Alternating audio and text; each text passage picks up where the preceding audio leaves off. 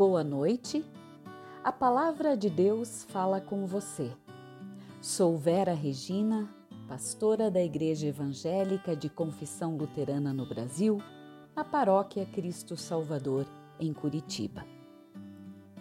Na carta de Paulo à comunidade de Colossenses, no capítulo 2, o versículo 3, ele afirma: Jesus Cristo é a chave que abre todos os tesouros escondidos do conhecimento e da sabedoria que vem de Deus.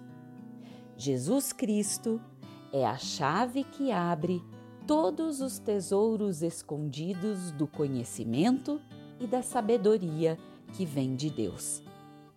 Através do ministério de Jesus, conhecemos a face de Deus, que se manifesta em amor. Deus cura, Deus salva, Deus nos ama incondicionalmente. Deus nos abraça, nos perdoa, nos recolhe de nossa mais profunda dor e angústia. Deus nos dá vida plena e abundante.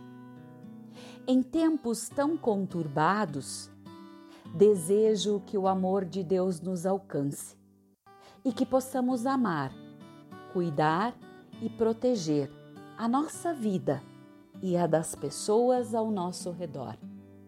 Que Deus abençoe você e sua família nesta nova semana que estamos iniciando. Minha irmã, meu irmão, faça agora a sua oração pessoal, lembrando que Deus mesmo segura a sua mão. Amém.